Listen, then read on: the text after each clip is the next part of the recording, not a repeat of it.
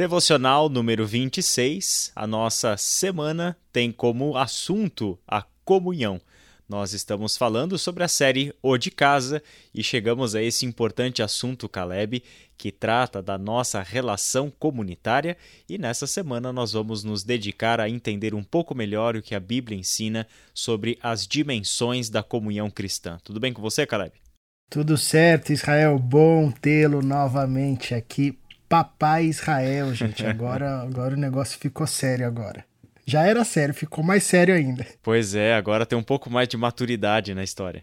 Caleb, hoje o nosso texto é Atos capítulo 4, do versículo 32 ao versículo 37. É um texto que nós já falamos sobre ele em algumas devocionais lá no início da nossa série, mas hoje nós vamos observá-lo na perspectiva da comunhão, sob o tema Unidos em Coração e Mente. Eu vou fazer a leitura do texto.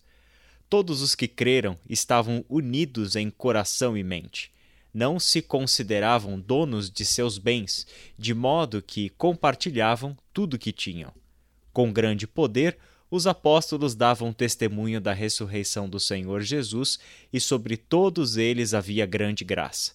Entre eles não havia necessitados, pois quem possuía terras ou casas vendia o que era seu e levava o dinheiro aos apóstolos, para que dessem aos que precisavam de ajuda. José, a quem os apóstolos deram o nome Barnabé, que significa filho do encorajamento, era da tribo de Levi e tinha nascido na ilha de Chipre. Ele vendeu um campo que possuía e entregou o dinheiro aos apóstolos. Qualquer que seja, Caleb, o aspecto desse texto que descreve a prática da primeira comunidade cristã, sempre é bom ser levado em consideração dentro desse cenário mais amplo, dessas múltiplas características que nós encontramos serem práticas comuns à primeira igreja, porque justamente começa com essa afirmação, né? Todos os que creram tinham uma qualidade, eles estavam unidos em coração e em mente. Eram pessoas que viviam uma sintonia perfeita e diferenciada, uma sintonia que fazia com que eles vivessem de uma forma completamente diferente do que tinham vivido até aquele momento. A comunhão cristã, Caleb, portanto, deve nos fazer levar em consideração essa transformação radical das nossas percepções e nossas experiências também do que significa uma vida em comunhão. Né? Com certeza, Israel. E aqui a gente tem um exemplo é, muito profundo de comunhão porque é, eu acho interessante né, que você tem algumas, algumas falas nesse versículo, nesse texto, né, é, que a princípio parecem contraditórias. Primeiro, que começa dizendo uma multidão, da multidão dos que creram. Ah, era uma somente né, e um só coração. Então parece que são, são elementos meio difíceis de se colocar numa mesma frase. Uma multidão que tem uma somente e um só coração. Como assim, né? A gente, humanamente falando, a gente percebe na história da humanidade, na história bíblica, inclusive, que em, no núcleo mais próximo, né, que é a família, você já tem graves é, desentendimento e, e uma separação, um rompimento, uma ruptura. Basta ver Gênesis falando do primeiro casal, né? E aqui a gente tem uma multidão que conseguiu vivenciar essa experiência de serem muitos, porém estarem afinados e alinhados em uma mesma mente e em um mesmo coração. E o texto não está nos ensinando que era uma uniformidade, né? um jeito de ser uniforme. Eram pessoas diversas, é, cada um ali com seu jeito, com, seu, com, com a sua história, com a sua a perspectiva de mundo, mas que apesar dessas diversidades, é, em Cristo Jesus alcançaram uma vivência de unidade de pensamento. Né? Não foi uma formatação fazendo com que todos se tornassem iguais né? dali em diante.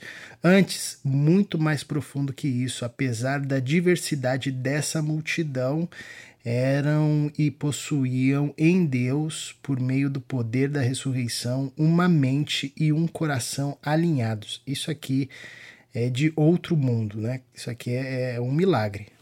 É um milagre, né? E você usou a expressão de outro mundo porque, de fato, né, a natureza da comunhão cristã é sobrenatural.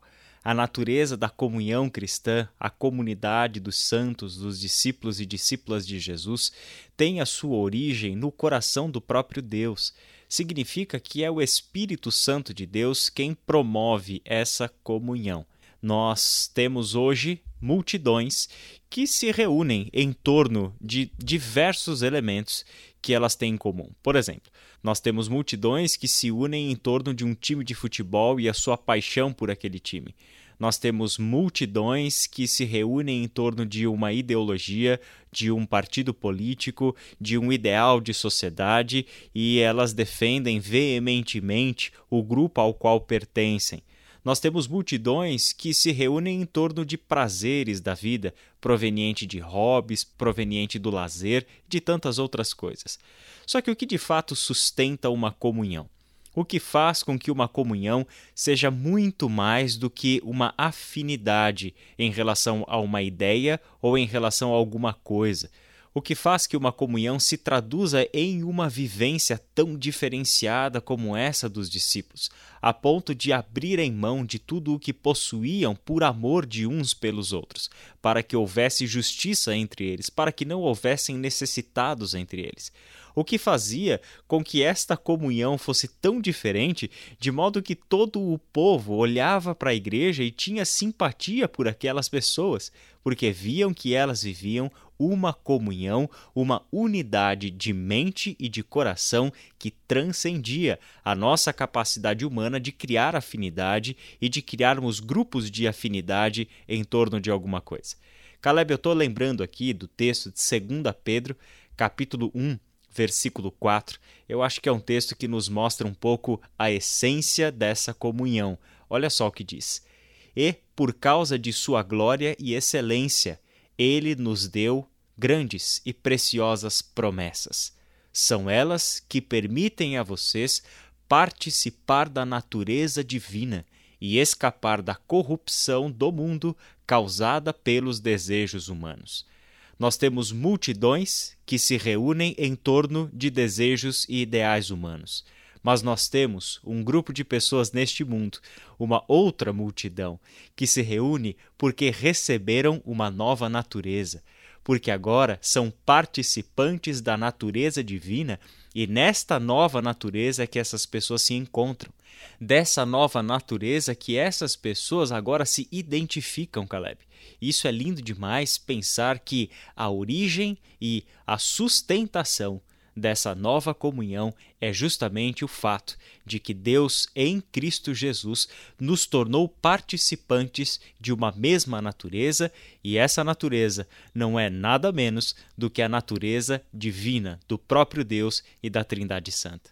Isso é belíssimo e convida a gente para uma caminhada intensa é, de, de busca e desejo dessa realidade em nós e entre nós, porque o que está descrito aqui é o desejo da Trindade em construir, é o desejo da Trindade de realizar é, entre os seus, entre, entre aqueles que foram chamados em Cristo Jesus.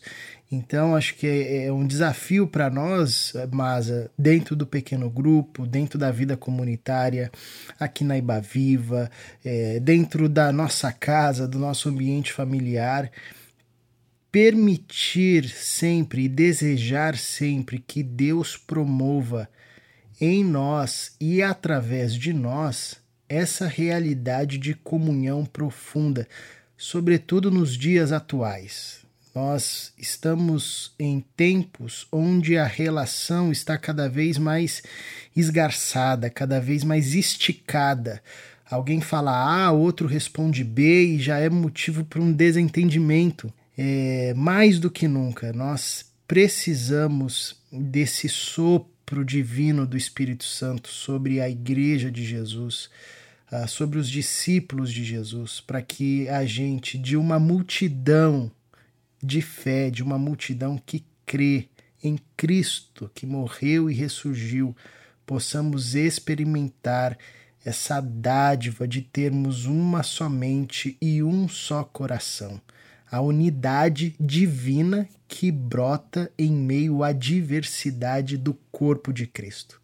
É o desejo de Deus para todos nós. Amém, Caleb. E se é o desejo de Deus para todos nós, vamos orar por isso? Senhor nosso Deus e Pai, nós colocamos a nossa vida nas tuas mãos, Pai, para que o Senhor nos molde de acordo com a sua vontade. E quando oramos assim, Pai, nossa intenção não é apenas que o Senhor molde a nossa vida pessoal, particular, individual, mas que o Senhor nos molde como corpo, que o Senhor nos molde de modo que nossa mente e o nosso coração estejam unidos, Pai, porque esse é o seu projeto para a tua igreja. Este é o teu desejo para nós, povo que se identifica pelo teu nome, povo batizado em nome do Pai, do Filho e do Espírito Santo, povo participante da tua natureza, porque assim o Senhor desejou e assim o Senhor o fez. Modifica, Senhor, o nosso olhar sobre os nossos irmãos e sobre as nossas perspectivas acerca da comunhão que nós passemos a experimentar a comunhão plena, baseada na tua palavra e, portanto, na tua vontade. É em nome de Jesus, o Cristo, que nós oramos. Amém. Amém.